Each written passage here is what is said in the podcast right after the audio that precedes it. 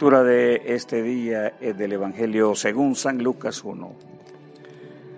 Lleno del Espíritu Santo, Zacarías su padre profetizó. Bendito sea el Señor Dios de Israel, porque ha venido a redimir a su pueblo. Nos ha levantado un poderoso Salvador de la casa de David, su siervo, tal como lo anunció en el pasado por medio de sus santos profetas, salvación de nuestros enemigos y del poder de los que nos odian mostró su misericordia a nuestros padres y se acordó de su santo pacto, de su juramento a nuestro padre Abraham. Prometió que nos concedería ser librados de nuestros enemigos para poder servirle sin temor, en santidad y en justicia todos nuestros días delante de Él.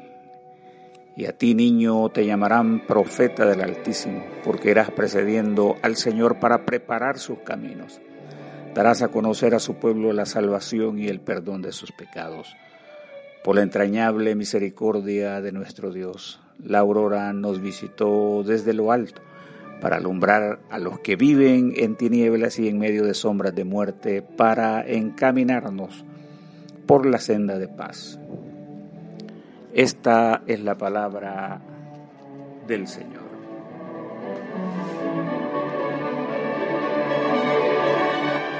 Jesús la luz que ilumina la salvación de Dios. Jesús honra y bendición a Dios por su salvación. Este pasaje inserto en el capítulo 1 del evangelista Lucas, conocido como Cántico de Zacarías o Benedictus, el cual es una especie de himno que Zacarías, padre de Juan el Bautista, pronunció luego de recuperar el habla tras el nacimiento de su hijo. El primer asunto de importancia es la actitud del sacerdote de bendecir a Dios, apuntando a la grandeza por su intervención en la historia y redención del pueblo. En esta intervención no existe duda que la irrupción de la salvación desde la providencia divina no tiene equívoco. En su bendición hay un reconocimiento de la fuente salvífica. Su expresión cuantifica la intención del profeta en su proclamación cuando dice siempre diré en mi canto que tú eres bondadoso y fiel.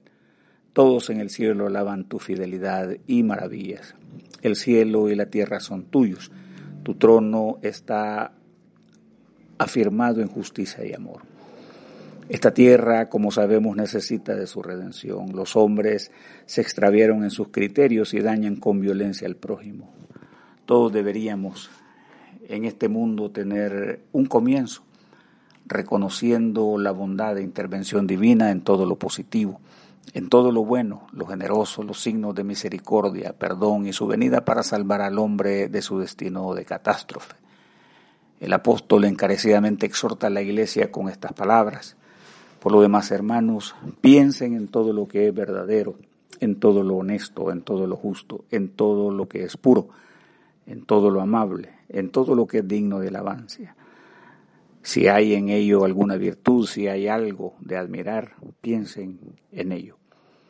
Conociendo que todas estas virtudes proceden de Dios para beneficio de la humanidad, procedamos a humillar nuestros corazones ante su grandeza y su misericordia.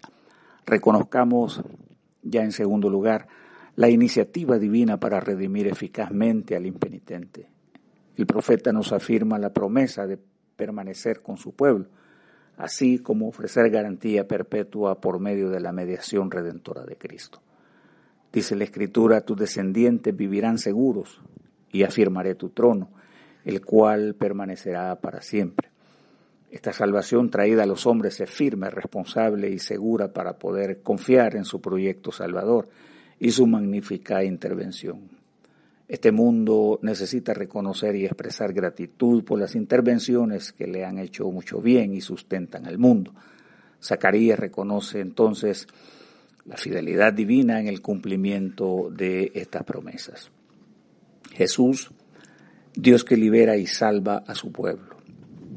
En el templo, símbolo de la unidad del pueblo, aparece anunciado el Salvador Jesús los evangelios declaran que es de la familia de David, monarca principal de todo el reinado del pueblo y de la casa de Judá. Y los nerviosos que de forma natural hilvanan la promesa anunciada por los profetas entre el pueblo. En otras palabras, la redención no se daría sin un Salvador aprobado por el pueblo, aunque la sanción de las autoridades fue de rechazo. Dios, el pueblo, los temerosos y justos aprobaron su testimonio como la verdad, la luz y rol salvador asociando el mensaje de los antiguos profetas y sancionándolo como verdadero. Así, por los méritos mismos del Salvador, hemos obtenido redención para seguridad nuestra de parte de, también de los adversarios que sin causa rechazan y detestan a los hijos de Dios. En tal sentido se ha impuesto la justicia divina, la presencia salvadora de Dios, que sin duda alcanza al pobre y menesteroso, o sea, a los que confían en el Señor. Para dejar constancia de su responsabilidad hacia la nación con la que había hecho un pacto, apela al referente de los pilares de Abraham y David, donde prometió salvarlos de sus enemigos. Lo más importante de todo esto es que extendió su misericordia a todo el mundo para ser receptores de esta gran salvación. Con ello libraría del miedo a los temerosos. Así su justicia y santidad serían las armas que prevalecerían ante cualquier amenaza de los adversarios. El precursor del Salvador, luz que disipa lo tenebroso.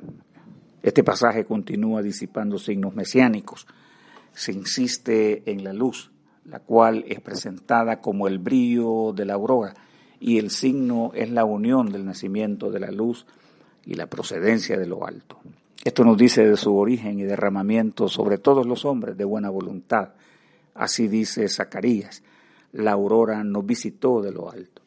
Esta voz que describe el sacerdote aurora o sol que nace significa dos cosas. En primer lugar, es esa luz que ilumina nuestro planeta. Además, en otro sentido, tiene que ver con el germen que brota a la vida. En el sentido bíblico reconocemos que en ambas figuras se asocia con el Mesías Redentor. Y por otro lado, recordamos al profeta enfatizando lo siguiente, la oscuridad de los pueblos habitando en moradas tenebrosas, pero que una luz les ha venido a iluminar. En este contexto de oscuridad emerge el rey Emanuel, Dios con nosotros, disipando la oscuridad, acercándose a los hombres, lleno del Espíritu de Dios, ofreciéndoles protección y salvación eterna.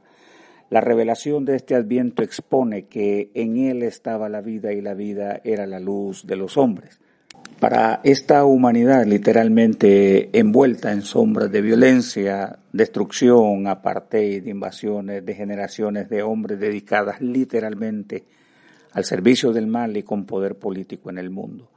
Se les entrega este mensaje de paz, porque ya el príncipe de la paz ya está a las puertas. Pronto veremos su luz, el destello de su presencia. Por eso el Evangelio dice a los hombres, Gloria a Dios en las alturas y paz a los hombres de buena voluntad.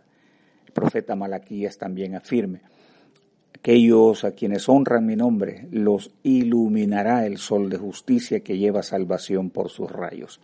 La festividad de Navidad, queridos hermanos, nos ofrece recuerdos de ternura familiar, de mucha bondad, nos conduce a expresar afecto a los seres humanos, o sea, nos sensibiliza al prójimo emerge el valor de la familia, de la vida, la paz, la inocencia y en especial de mucha gratitud por la vida y salvación.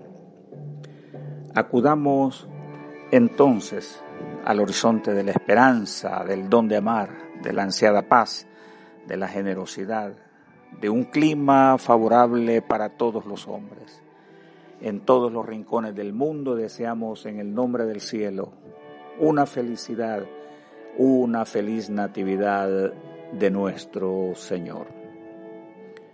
Oremos.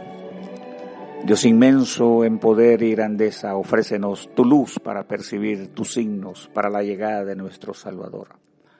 Que tu palabra brille con su resplandor nuestros corazones para recibirte y estar a la espera de tu venida inminente. Concédenos la esperanza, danos tu paz, tu presencia, generosidad entre los hombres para allanar tu camino de salvación. Por Jesucristo nuestro Señor, que vive y reina contigo y el Espíritu Santo, un solo Dios, por los siglos de los siglos. Amén. y que el Señor omnipotente y misericordioso, Padre, Hijo y Espíritu Santo, nos bendiga y nos guarde. Amén.